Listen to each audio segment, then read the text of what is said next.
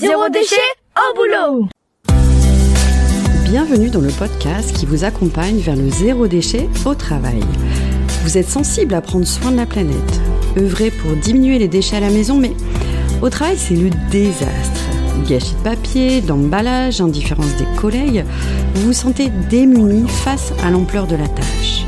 Alors, bonne nouvelle, ce podcast s'adresse à tous ceux qui souhaitent avancer de manière positive et concrète dans une démarche de diminution des déchets en entreprise. Allez, place au sujet du jour. Ramène ta bouteille qui offre aux consommateurs la possibilité de ramener leur bouteille en verre à laver pour être réutilisée. Votre offre s'adresse aux brasseurs producteurs qui souhaitent réutiliser leurs propres contenants. Second concept très novateur avec Ramène ton plat, qui permet aux consommateurs d'éviter d'utiliser des contenants jetables lorsqu'ils achètent leur plat à emporter. Cette offre s'adresse surtout aux restaurateurs engagés qui souhaitent organiser la consigne de leurs plats à emporter. Vous développez même une unité de lavage pour les bocaux et les casiers de transport. Alors pour la petite histoire, j'ai eu la chance de rencontrer Florence lors d'ateliers zéro déchet que j'animais pour une municipalité. Nous avions échangé sur l'entrepreneuriat dans le domaine du zéro déchet et j'ai senti chez vous, Florence, de fortes motivations pour révolutionner le monde. Et finalement, vos valeurs tournées vers l'écologie vous ont amené à créer et développer votre propre emploi. Alors première question, Florence, est-ce que vous pouvez vous présenter? Avec plaisir. Je m'appelle Florence Durier, j'ai 41 ans, j'ai quatre enfants, je vis dans le Nord. Et effectivement, après 15 ans euh, passés dans, dans, la distribution, j'ai entamé une transition euh, écologique, personnelle et familiale à travers euh, les défis famille zéro déchet. Et j'ai eu envie aussi de, bah, du coup, de faire suivre un tournant professionnel à ma carrière et de l'inscrire dans l'économie que je considérais comme l'économie de demain, mais en fait déjà d'aujourd'hui, c'est-à-dire l'économie circulaire. Très bien. Alors, est-ce que vous pouvez nous, raconter l'histoire de Haut la Consigne Alors, pourquoi et comment? A-t-elle vu le jour? Voilà, où est-ce que vous êtes situé? Un peu des détails croustillants sur, sur votre activité. Ça marche. Alors, Haut la Consigne, c'est un, projet qui a quatre ans, qui a, qui a vu le jour, euh, en l'occurrence, euh, via des rencontres à Roubaix, des rencontres de l'économie circulaire. Et en fait, le, le projet qu'on porte avec euh, Catherine, mon associée, c'est vraiment d'avoir un maximum de contenants réemployables mis sur le marché qu'on puisse donc utiliser et réutiliser et réutiliser et sortir de, de cette économie euh, à usage unique où on prend un contenant, on l'utilise quelques secondes et on le met à la poubelle. Euh, parce que c'est vraiment une source de, de une source d'énergie, de, de matières premières euh, vraiment gaspillées et ça a un énorme impact carbone aussi, cette consommation très linéaire. Et donc ça, c'est vraiment l'idée de base qu'on avait. Et on a envie de faciliter finalement euh, la vie de toutes ces familles qui s'engagent dans la réduction des déchets, euh, mais euh, qui du coup se compliquent la vie et les courses. Et on s'est dit, mais en fait, ce qu'il faut, c'est que les professionnels adoptent le contenant réemployable. Et pour ça, il faut aussi les aider. Il faut leur simplifier la vie. Donc, au la consigne, en fait, l'idée derrière ça, c'est vraiment d'avoir des services et de conseils et très opérationnels pour faciliter le réemploi des contenants. Et c'est à destination du coup des professionnels, à la fois des metteurs sur le marché et des distributeurs. Alors, est-ce que vous pouvez approfondir ma présentation? C'est-à-dire, est-ce que vous pouvez expliquer vos services concrètement? Euh, En quoi consiste Ramène ta bouteille pour un, consommateur et même pour un, un, entrepreneur? Expliquer un petit peu plus en détail les impacts pour chacun, qui doit faire quoi, comment ça se passe? Tout à fait. Alors, ramène ta bouteille, en l'occurrence, c'est notre première filière. Donc, c'est euh, la filière autour des bouteilles, comme son nom le dit. L'idée, c'est d'accompagner en premier lieu les metteurs sur le marché, c'est-à-dire les producteurs, les brasseurs, les transformateurs, qui vendent des contenus dans des bouteilles en verre. Et donc, l'idée, c'est de les accompagner sur le choix de la bouteille, sur le choix de l'étiquette, sur le choix du bouchon, une sorte d'éco-conception, en fait, euh, du contenant, Ensuite, on les accompagne, donc tout ça sur une partie euh, vraiment euh, conseil, bien choisir. Une partie aussi conseil sur l'organisation. Qu'est-ce qu'on va mettre en place pour que cette bouteille puisse avoir plusieurs vies? Donc, comment on va s'organiser, comment on va communiquer, comment on va la collecter?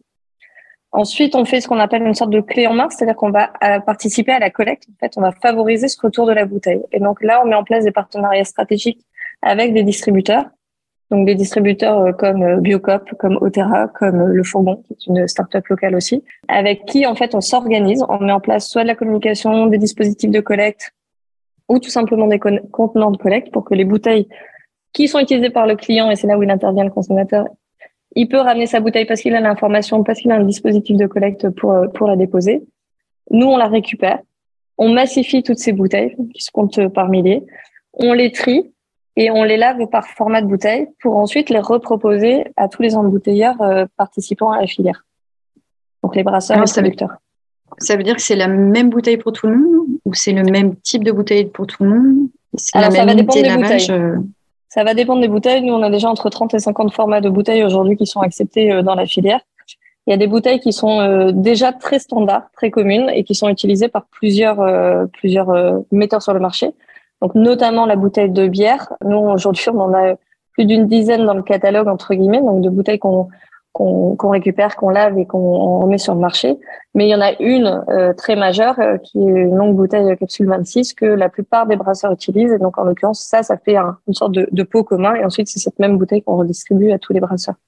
Et après, on a des bouteilles pour les jus de fruits, on a des bouteilles pour euh, le soda, on a des bouteilles pour la soupe, on a des bouteilles pour le vin. Donc il y a vraiment différents types de bouteilles euh, qui fonctionnent pour le réemploi. Donc vos bouteilles sont récupérées et ensuite, qu'est-ce qui se passe? Donc quand on a récupéré les bouteilles, en fait, donc nous on, on les massifie. On a euh, on a un accord avec un justicien, donc on a euh, on a des mètres cubes de de, de palox remplis de bouteilles.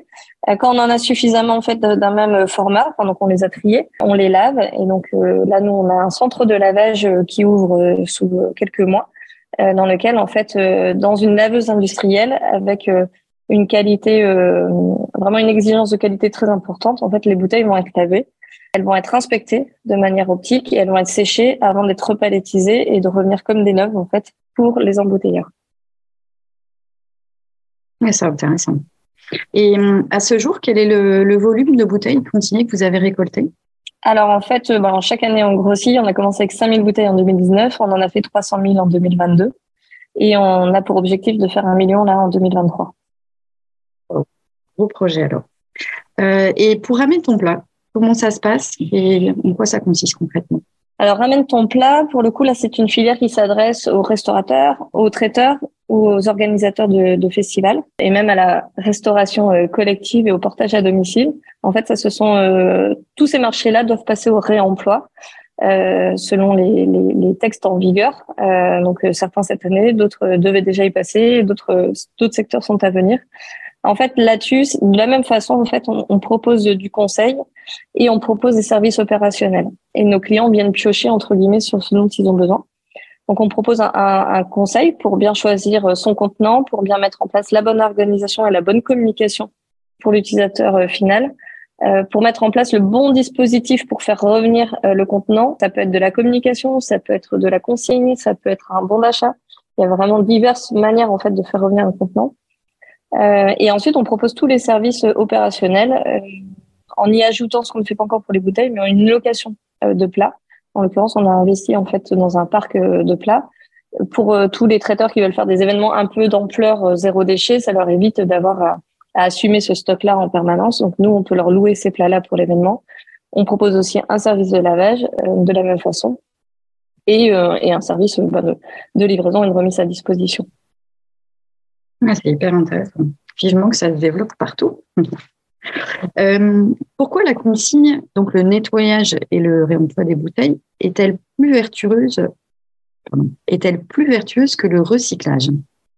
Alors là-dessus, on a plusieurs analyses de cycle de vie qui ont euh, étudié le cycle de vie d'une bouteille réemployée et d'une bouteille recyclée.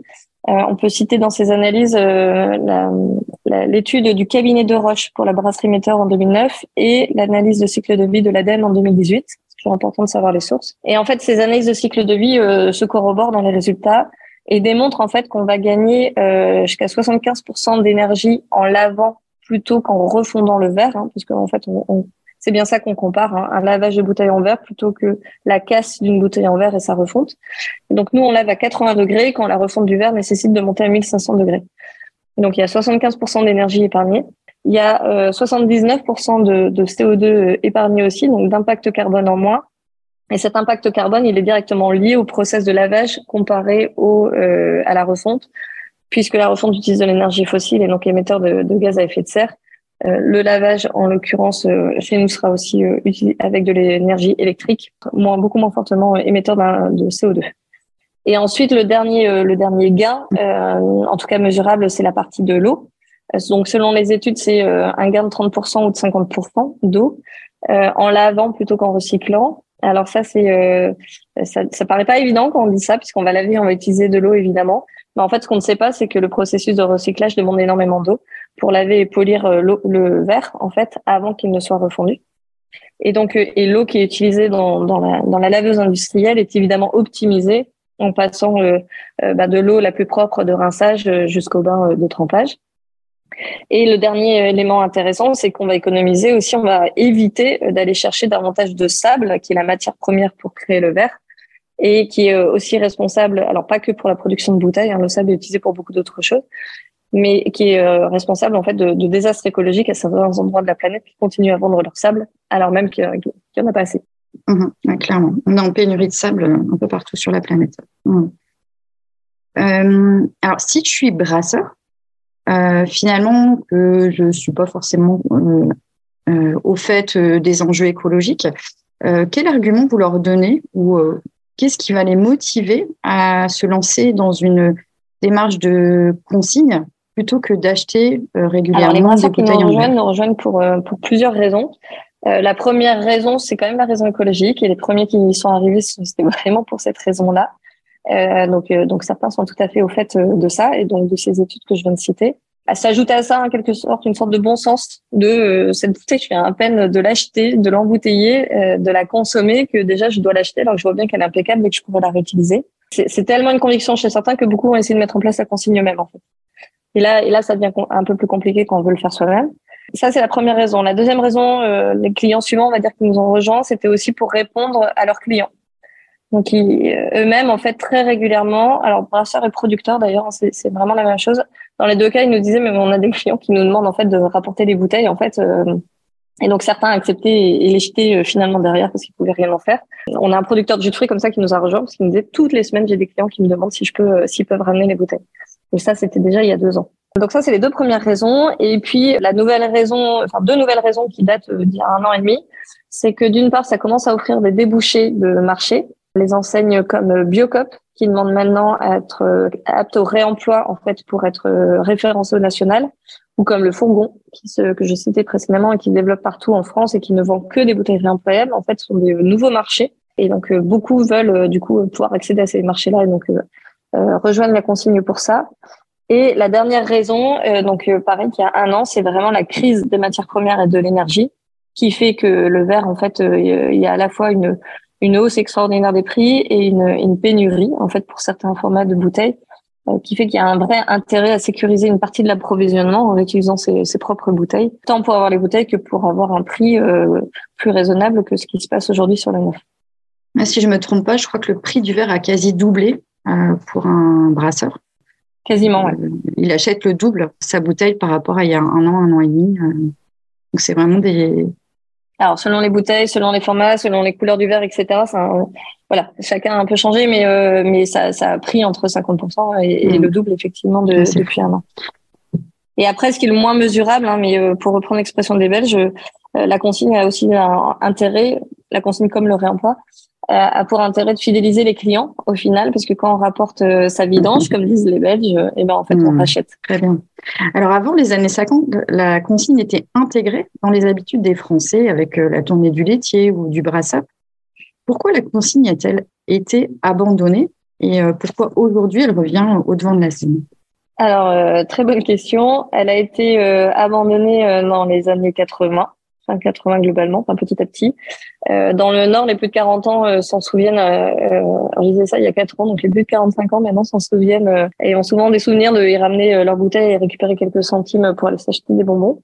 Ça s'est arrêté parce que en fait, il y a eu des choix politiques de fait et notamment le choix du recyclage, de l'écotaxe. Donc tous les professionnels, tous les metteurs sur le marché en fait payent une écotaxe que nous consommateurs payons au final, évidemment dans le prix de la bouteille. Et cette écotaxe-là, en fait, au final, elle sert à financer en partie tous les centres de revalorisation euh, des déchets qu'on a un peu partout en France. Et donc, c'est vraiment l'axe qu'a choisi la France quand euh, euh, quand on me demande pourquoi ils sont en avance en Belgique ou en Allemagne. En fait, c'est pas tellement qu'ils sont en avance, c'est que ils ont continué ce qu'on faisait auparavant et ils l'ont maintenu et ils ont maintenu des politiques en fait dans ce sens-là. Donc ça, c'est la, la raison de, de, la disparition. Alors après, ce que ça a permis, ça a permis de vendre plus loin euh, et de ne plus se préoccuper euh, du devenir en fait euh, euh, des bouteilles hein, qui étaient jetées. Et pourquoi ça revient? Eh bien, ça revient parce que les convictions. Euh, donc nous, on a créé ça dans le Nord. Et il y a d'autres projets qui ont créé ça dans d'autres régions et ça revient par des convictions écologiques. Et encore une fois, nos premiers clients, souvent des, brasseurs d'ailleurs, sont sont venus à, nous voir, nous ont aidés à mettre en place cette filière. Hein, d'ailleurs, si on peut citer la brasserie Moulin avec qui on a lancé l'étude au démarrage c'est vraiment une conviction environnementale qui fait que on a démarré ensemble. Ouais, vivement que ça se déploie largement et massivement. Euh, bah justement, où en est la filière de, de la consigne en France? Euh, Est-ce qu'il y a des activités qui se développent? Comment ça se passe? Où est-ce que ça se passe? Alors, il y a des activités qui se développent partout en France. Moi, je peux citer euh, l'exemple de neuf autres opérateurs de réemploi comme nous, qui sont basés en région et avec qui on, on crée euh, France euh, France Consigne, qui nous permet de, bah de, de proposer en fait une solution nationale pour des metteurs sur le marché nationaux et pour les distributeurs nationaux également, avec un cahier des charges techniques qui font que euh, l'ensemble des bouteilles qui répondent à ce, cahier des charges peuvent être réemployées partout en France. Et donc oui, oui, ça se développe de manière euh, depuis cinq ans, ça se développe vraiment partout en France, entre cinq et allez, cinq et les dernières structures ont, deux ans peut-être. Et donc de la même façon, en fait, avec cet accompagnement euh, des producteurs, des brasseurs, et puis ces partenariats stratégiques avec les distributeurs, pour pouvoir collecter euh, les bouteilles. Euh, la mise en place des usines. Euh, chez France Consigne, on a pour l'instant une usine en propre. nous, on va monter la seconde. Il y en a une troisième qui va ouvrir à Montpellier et une quatrième à Nantes en fin d'année.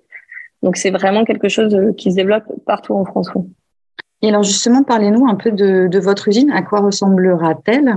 Où est-ce qu'elle va être implantée alors notre usine, donc, euh, elle est en cours d'implantation euh, et elle battra, euh, enfin, sa production sera à plein dès le mois de mai. Elle est implantée donc à Neuville-en-Ferrat, dans le nord, sur 1300 mètres carrés et elle comportera du coup deux lignes de lavage, une ligne de lavage pour les bouteilles et les bocaux. Donc avec ce que je vous disais précédemment, c'est-à-dire une laveuse industrielle, une inspection en fait de chaque contenant, un séchage de ces contenants et une palettisation semi-automatique. Et puis de l'autre côté, en fait, on aura un, une autre ligne de lavage qui sera elle dédiée aux plats, euh, aux éco-cups pour les, les, festivals, mais aussi pour les bacs et les casiers. Donc, ce, on appelle des, contenants secondaires euh, dans, lesquels on peut ranger des contenants primaires et qui ont aussi besoin euh, d'être lavés euh, régulièrement. Et donc ça, ça permet d'éviter les tonnes de carton dont plus personne ne sait quoi faire, hein, puisque tous les magasins sont submergés par ça. Euh, et donc, sur ces deux lignes de lavage-là, on aura une capacité annuelle de 30 millions de, de contenants lavés chaque année. Wow, énorme. Et ça signifie, par exemple, si un festival met en place un système d'éco-cup, euh, ce qui les freine parfois, c'est euh, bah, qui fait la vaisselle après? Euh, donc, finalement, vous pourriez proposer ce travail de nettoyage à façon, donc, ponctuellement, finalement? C'est bien ça? Tout à fait. En fait, c'est le grand intérêt de l'usine, c'est que quel que soit le contenant que j'ai cité, bouteille, plat, éco-cup, bac, etc., en fait, on peut proposer du lavage à façon puisque certains effectivement entre guillemets se débrouillent pour faire tout le reste, ah, donc euh, savent commercialiser, récupérer, etc. Et donc ça se fait effectivement assez régulièrement les éco cups hein, avec de la consigne, ça se fait bien en festival. Et le sujet majeur c'est bien le lavage, et donc ça effectivement ça on peut le proposer. On travaille déjà euh, sur un événement qui s'appelle le Lille Street Food Festival avec Hello Lille. Donc jusqu'à présent on s'occupait des plats, donc on a démontré qu'on pouvait utiliser des plats réemployables sur un événement de cette ampleur. Il y avait 26 000 visiteurs sur quatre jours cette année. Et donc, euh, l'idée euh, dès l'année prochaine, c'est de pouvoir aussi les aider sur la partie éco mmh, top.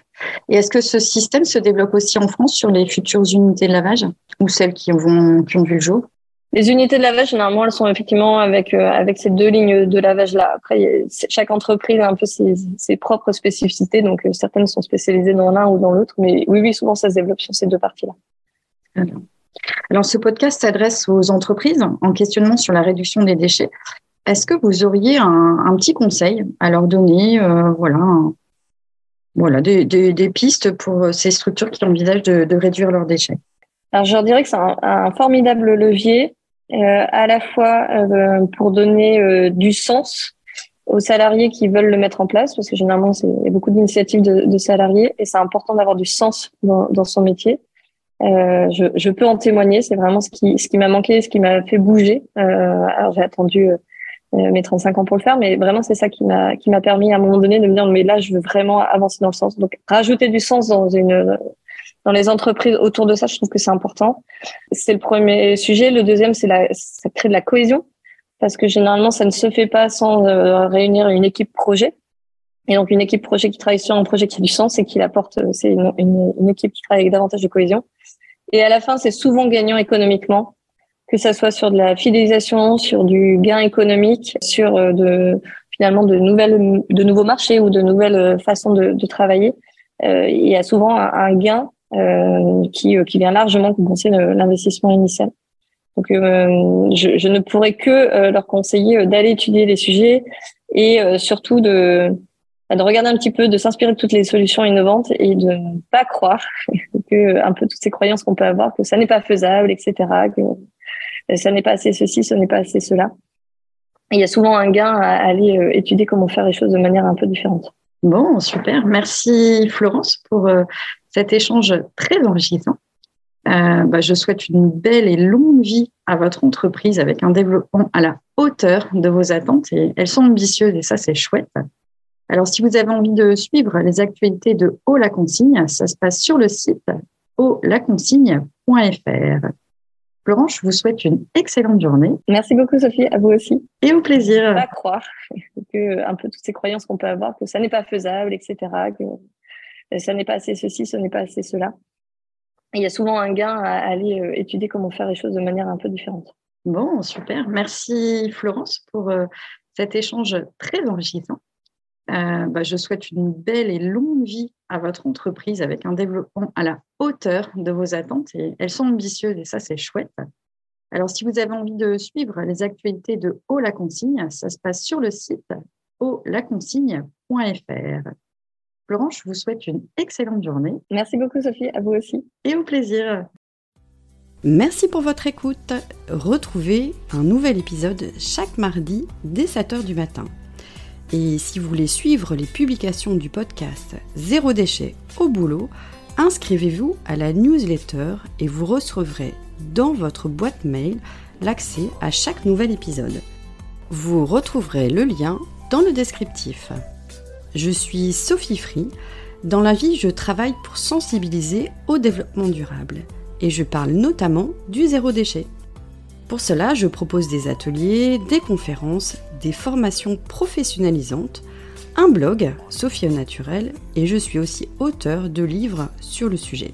Retrouvez toutes mes informations sur le site sophie-o-naturel.fr. Au plaisir